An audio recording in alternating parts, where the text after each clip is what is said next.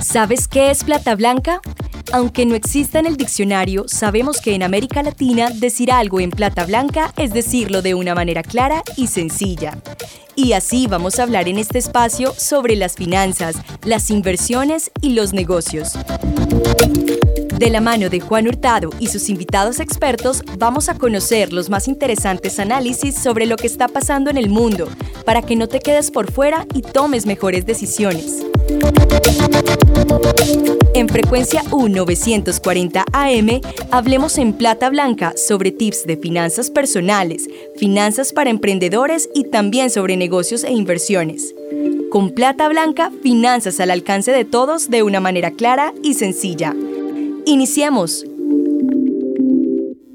Hola a todos, yo soy Juan Hurtado y hoy hablaremos en plata blanca sobre cómo bajar mi tasa de interés.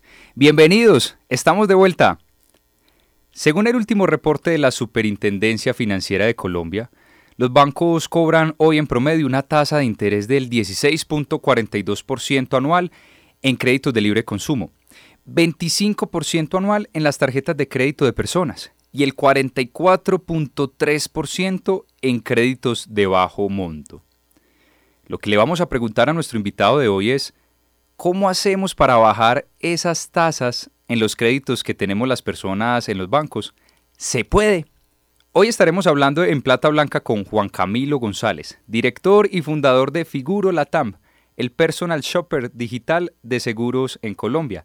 Empecemos. Hola Juan Camilo, ¿cómo estás? Hola Juan, muy bien, muchas gracias por esta invitación. Juan, qué bueno que por fin podemos hablar en vivo en directo en Plata Blanca. En una ocasión anterior eh, habíamos hecho algo, habíamos hecho un episodio para Educativa, esta app de inversiones del grupo Credit Corp Capital Tiva.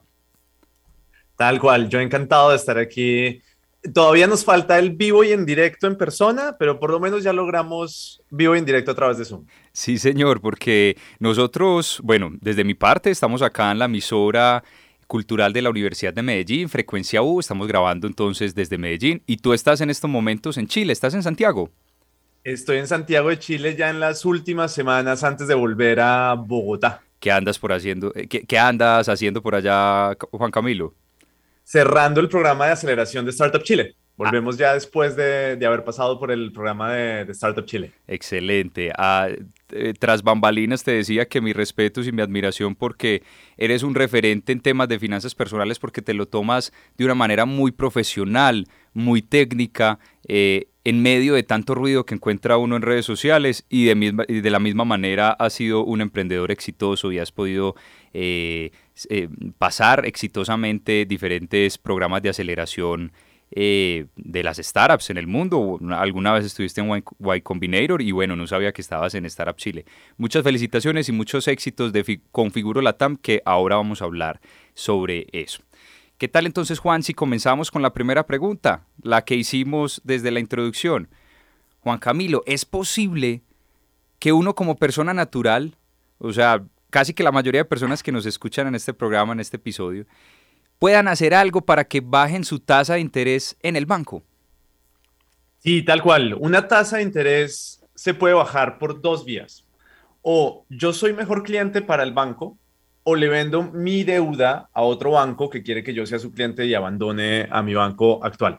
La primera es un poco más compleja porque requiere una buena historia crediticia, requiere que yo cumpla unos requisitos que muchas veces son internos del banco y no son públicos. Entonces, cada banco tiene sus propias políticas de riesgo y en la medida en que yo sea menor o, menos riesgoso para ese banco, el banco va a estar dispuesto a darme mejores tasas. Eso también para decir que no todos los créditos se aprueban a la misma tasa. Alguien que tenga un mejor salario o incluso que tenga más dinero disponible porque no está tan endeudado con otras entidades, que tenga un historial muy bueno de pago de sus créditos, un buen puntaje crediticio, podría tener una tasa más baja que el promedio que generalmente es el que uno eh, escucha por ahí. Pero la opción para cualquier persona que quiera bajar la tasa de interés, eh, la opción más fácil es venderle la deuda a otro banco. Es decir, yo soy cliente del banco A y tengo un crédito cualquiera, libre inversión, vehículo, hipotecario, con ese banco A. Y lo que voy a hacer es, voy a ir a un banco B, que, del cual no soy cliente, pero que el banco B quisiera que yo fuera cliente de él, y le voy a decir, oiga, yo estoy pagando con el banco A 17%, por decir cualquier cosa, anual. ¿Cuánto me ofrece usted? Y entonces el banco B probablemente me va a decir, le puedo ofrecer un 14%, un 12%. Ahí nuevamente entra la primera parte de qué tan buen cliente soy para ese banco. Lo importante, si vamos a hacer eso, es planear muy bien cómo hacerlo, porque si lo hacemos mal, podríamos terminar afectando nuestra historia crediticia. Entonces, tips rápidos para hacer bien hecha una compra de cartera y bajar la tasa de interés con, con, el banco. Primero, no hagamos compras de cartera antes de seis meses de haber adquirido nuestro crédito con la primera entidad. Normalmente uno de los factores que afectan nuestro puntaje crediticio es que no estemos tomando crédito muy seguido, sino que esperemos más o menos seis meses antes de tomar crédito con cualquier otra entidad. Lo segundo sería, preguntémosle máximo, máximo a tres entidades a la hora de buscar compra de cartera. Porque si bien las revisiones que hacen las entidades financieras en Data Crédito o en TransUnion generan huella de consultas y las huellas de consultas no afectan mi puntaje crediticio, cada entidad tiene unas políticas de riesgo con las que acepta o niega ese crédito y a veces el número de consultas, el número de huellas, podría ser una variable dentro del modelo de un banco que diga, esta persona tal vez está muy afanada pidiendo crédito porque le ha preguntado a 15 entidades diferentes, así que mm, de pronto es un poquito más riesgosa. Y finalmente, preguntemos por teléfono, hagamos esta llamada, esto se puede hacer sin necesidad de ir a una sucursal, llamamos al banco y preguntamos a qué tasa están comprando eh, cartera y finalmente vale la pena revisar cuántas deudas vamos a pasar a ese nuevo banco, porque yo puedo no, no solo traer una, sino si tengo varias tarjetas de crédito y tengo de pronto otro crédito de libre inversión, yo puedo agrupar varias deudas dentro de una compra de cartera, pero revisemos también cuál va a ser el nuevo valor de la cuota, porque a veces me ha pasado mucho que veo muchos clientes que terminan bajando muy poco una tasa, sí, la pasan del 18 al 17, pero incrementan eh, mucho el valor de la cuota y eso nos puede poner en aprietos en los siguientes meses si no tenemos el espacio suficiente en el presupuesto. Precisamente eso te iba a preguntar, Juan Camilo, ¿qué hacemos o qué le decimos a aquellas personas que son un poco escépticas con el tema de la compra de cartera? Porque a veces, listo, sí, me ofrecen una tasa un poco más baja, pero sin embargo el crédito me lo difieren a muchas más cuotas y al final y al, fin y al cabo eh, terminaría pagando eh, intereses acumulados mayor que en el que estaba pagando antes. Tal cual, ese es el miedo más común que hay alrededor de una compra de cartera y yo pienso que es también un mito alrededor de la compra de cartera. El truco está en lo siguiente. Si yo voy a hacer una compra de cartera, normalmente las compras de cartera no me dejan elegir el plazo. El plazo viene casi quedado porque es un crédito de libre inversión y normalmente son 60 meses o 5 años. Normalmente puede variar. Eso significa que si yo traigo una deuda y la cambio por este nuevo crédito y en la otra deuda solo me quedaban seis meses por pagar, por decir cualquier cosa, en el nuevo crédito ahora voy a estar a cinco años. Entonces, claro, muchos dicen, pero es que eso no tiene ningún sentido porque termino pagando tres veces más la tasa eh, o los intereses en total. El truco está en entender que en Colombia se puede adelantar el pago de las cuotas de nuestros créditos, pero también hay que saber hacerlo. Y en la medida en que yo adelante el pago de las cuotas de mis créditos, yo no voy a incurrir en ningún tipo de penalidad, el banco no me va a cobrar los intereses de los cinco años porque los intereses se van liquidando mientras yo tenga la deuda. El día que ya la bajo, pues los intereses se liquidan sobre el nuevo saldo y entre más la baje, los intereses cada vez se liquidan sobre un saldo menor. Entonces, yo puedo, supongamos que me queda un año para pagar una deuda, dos tarjetas de crédito. Me quedan un año para pagar esas tarjetas. Las agrupo en una compra de cartera que va a cinco años y lo que hago es, como la compra de cartera va a tener una cuota muy, muy baja, porque lo que iba a pagar en un año ahora lo voy a pagar a cinco y además bajé la tasa de interés, lo que voy a hacer es aprovechar la plata que me sobra en el mes a mes para después de haber pagado todo lo que tengo que pagar en el mes, le abono como extra capital a esa deuda ese dinero. Eso hace que baje el capital adeudado, bajen los intereses y puedo terminar de pagar mi deuda en seis meses, nueve meses o incluso el mismo año que tenía previsto, con una plus. Y es que si llega a haber un mes en el cual mis finanzas personales, por algún motivo, están muy apretadas, pues pago la cuota bajita de ese mes y vuelvo a retomar los pagos grandes a partir del siguiente. Entonces, no hay problema con tomar plazos largos porque yo puedo hacer abonos extraordinarios. Juan Camilo, eh, las fintech surgieron luego de la crisis financiera del 2008. Eh, y de ahí surgió todo este movimiento en el que emprendedores, tal como tú lo eres y como eh, muchos más que pertenecen a Colombia FinTech, han tratado de cambiar el statu quo sobre el sistema financiero por unos productos más amigables, más democratizados, más equilibrados, más justos, más transparentes. Pero sin embargo, a pesar de eso, todavía muchos consumidores financieros se sienten como que cuando van a depositar su dinero en el banco, parece que o pensaran que el banco le está haciendo un favor cuando es al contrario, o sea, el banco, el negocio del banco es captar dinero y colocar dinero, captar dinero por medio de CDT, cuentas de ahorro, etcétera, y colocar dinero, es decir, hacer créditos, pero una gran fuente sin duda de un banco, de la gran fuente pues de recibir eh, recursos es precisamente cuando aquella persona va y pone su dinero en una cuenta de ahorro, bueno, en fin.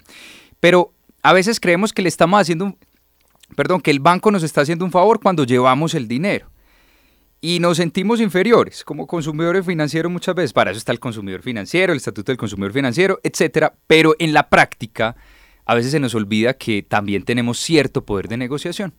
Entonces, mi pregunta va sobre qué tips nos puede regalar a la hora de negociar con un banco. Negociar la, eh, un nuevo crédito o una compra de cartera, en fin. Perfecto yo diría, el primer tip es, tengamos muy claro cuál es nuestro interés con el préstamo o con el producto financiero que queremos contratar. Es decir, cuál es la necesidad que yo estoy tratando de resolver a través de este crédito, a través de este CDT, a través de esta cuenta de ahorros, etcétera. Porque eso me permite ver primero si la mejor opción es un banco o, por qué no, de pronto es mejor ir a una app, a una app de, de fintech o ir a mi caja de compensación familiar o ir a una cooperativa de ahorro y crédito, porque hay diferencias entre el, tipo de entidad donde yo tomo el crédito. En algunas unas cosas pueden ser más costosas, en otras menos. Por ejemplo, las cooperativas de ahorro y crédito no cobran generalmente seguros de vida deudor alrededor de las deudas. Y, eh, por ejemplo, las cajas de compensación familiar a veces aprueban mucho más fácil un crédito por estar atado a la nómina o incluso podría ir, si mi empresa lo tiene, a un fondo de empleados. Entonces, cuando yo entiendo qué es lo que estoy buscando, un crédito de libre inversión, por ejemplo, ¿y para qué lo estoy buscando? No, solo voy a comprar unos muebles y quiero pagar este crédito rápidamente, pero necesito aprovechar, no sé, una promoción y por lo tanto necesito tener una aprobación muy ágil pues yo podría decir, pues tal vez lo hago a través de mi compañía o lo hago a través de una caja de compensación o lo hago a través de una cooperativa de la que soy eh, miembro. Entonces, uno, tener claro mi propósito, mi interés. El segundo es recordar, tú lo dijiste, que uno como cliente es demasiado valioso para los bancos. Y eso implica que yo puedo hacerlos competir a la hora también de buscar un crédito. No voy a ir a 15 entidades diferentes, voy a pensar en cuáles son las dos, máximo tres que tienen mayor probabilidad de aprobación. ¿Por qué? Porque ya tengo una tarjeta de crédito en ese banco, por ejemplo, porque ya había tenido un crédito con ese banco, ah, porque tengo mi cuenta de ahorros en ese banco, porque tengo mi cuenta de nómina en ese banco, por ejemplo, que eso generalmente puede acelerar el proceso de aprobación y puedo primero preguntar, pedir que me digan qué tasa me van a prometer y luego ir al otro banco y decir, oiga, pues es que me gusta mucho este banco, pero el banco A me está ofreciendo esta tasa. ¿sí? Aquí tengo el correo. Usted me, o, la llamada, aquí, ¿usted me la mejora o no? Y esa puede ser una primera opción. A veces los bancos dicen, no, está bien, yo, yo se la mejoro. Otra opción es cuando yo me voy a ir de mi banco, yo puedo irme y antes de irme preguntarle al, al banco, me quedo si usted me mejora las condiciones.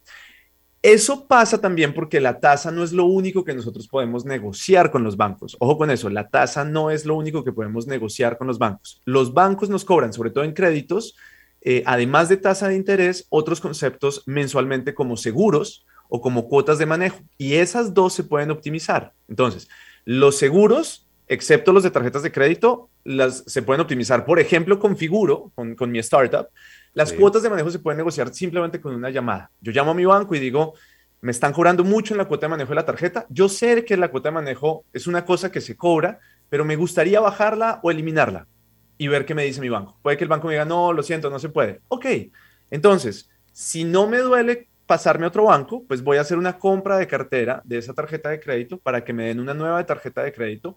Normalmente las tarjetas de crédito que me dan nuevas en compras de cartera vienen sin cuotas de manejo y me voy. Y normalmente cuando ya estoy amenazando a, veces a una entidad con que me voy, en marketing, perder a un cliente duele mucho más y cuesta mucho más eh, de lo que costaría a veces traer a uno nuevo. Eh, y entonces es preferible eh, no dejarlos ir, porque esos clientes que se van son muy, muy costosos para las entidades financieras y para cualquier empresa. Entonces, cuando yo entiendo eso, yo también le puedo decir, ok, yo me quedo, pero quíteme la cuota de manejo. Y puede pasar que, que, la quiten. y finalmente, también le daría un consejo no solo a los que están buscando crédito nuevo y tienen una muy buena situación financiera, sino a quienes están a punto de colgarse también en el pago de las cuotas. Y aquí mi consejo sería, recuerden que existe la figura de la renegociación de deudas, que es diferente de la figura de la reestructuración de deudas. Esa figura de la, renegociación tuvo mucho éxito en el 2017, después de que la superfinanciera emitió una circular que tenía por número la circular 026 y que le permitía a las entidades financieras y a los deudores renegociar las condiciones. Y luego vino otra circular que tuvo más impacto en medio de la pandemia, pero la figura vive y significa pedirle al banco que sin importar el tipo de crédito, me permita modificar las condiciones del crédito, como el plazo para bajar nuestras cuotas y asegurar que entonces yo así puedo pagar normalmente la deuda. Esa es una estrategia que debe aplicarse obviamente con mucho cuidado y cuando casi que es inminente que nos vamos a atrasar en el, en el pago o máximo cuando nos hemos atrasado en, en una cuota. Es importante porque la renegociación no afecta negativamente el historial crediticio, contrario a la reestructuración. Pero una vez yo prometa algo, tengo que cumplirlo, porque de lo contrario el crédito se puede convertir en un crédito reestructurado. Entonces, se trata también de negociar con el banco en las buenas y en las malas y buscar acuerdos que podamos cumplir cuando estamos en una situación difícil para minimizar también ese impacto que una mala racha en nuestras finanzas puede tener sobre nuestro historial de, crédito o sobre el costo de los créditos. Renegociación no genera eh, marcación o no genera un desmejoramiento del puntaje crediticio, mientras que la reestructuración, que es cuando ya estoy muy colgado para los pagos y ya tengo serios problemas financieros, eh, es como un salvavidas, pero sí genera marcación o desmejoramiento del puntaje crediticio. Juan Camilo, leasing o compra de vivienda? Esa es una buena pregunta. Eh, y, como, y como buen financiero, eh, generalmente uno responde ahí, depende. Em, y depende porque, pues técnicamente el leasing habitacional en Colombia está diseñado para comprar vivienda al final. Es decir, es muy extraño que alguien utilice el leasing como lo utilizaría una empresa para mantener actualizados sus activos, por ejemplo, por lo que yo replantearía la pregunta diciendo leasing o crédito hipotecario. Porque ah, al final prácticamente todo el que toma leasing habitacional termina comprando eh, la vivienda. Es extremadamente extraño el que va a perder toda la plata que pagó y se va a otro lado. Creo que el leasing puede ser una buena opción cuando tengo mucho dinero en el mes a mes, o sea, tengo un muy buen salario y puedo pagar cuotas altas todos los meses, pero no tengo suficientes ahorros para la cuota inicial. No ahorré demasiado, eh, ya el, apartamento está muy encima y entonces voy a, una entidad que me ofrezca un leasing porque el leasing, en teoría, me, me puede financiar hasta el 100% del valor de la vivienda. En la práctica, generalmente se financia hasta el 90%, pero igual, tener un 10% de una cuota inicial es mucho más fácil que tener un 30% o un 20% que pide el crédito hipotecario. Pero eso viene con cuotas mucho más altas porque estoy tomando más crédito. Entonces, leasing puede ser una buena opción cuando tengo mucho dinero en el mes a mes, muy buena liquidez, puedo pagar cuotas muy altas y no tengo suficiente cuota inicial. En cambio, el crédito hipotecario podría ser, eh, bueno, primero es la única opción si mi vivienda es de interés social. El leasing no financia viviendas de interés social. Pero el crédito hipotecario puede ser mejor que el leasing si lo que busco son cuotas más bajas en el mes a mes y tengo un ahorro mayor para la cuota inicial.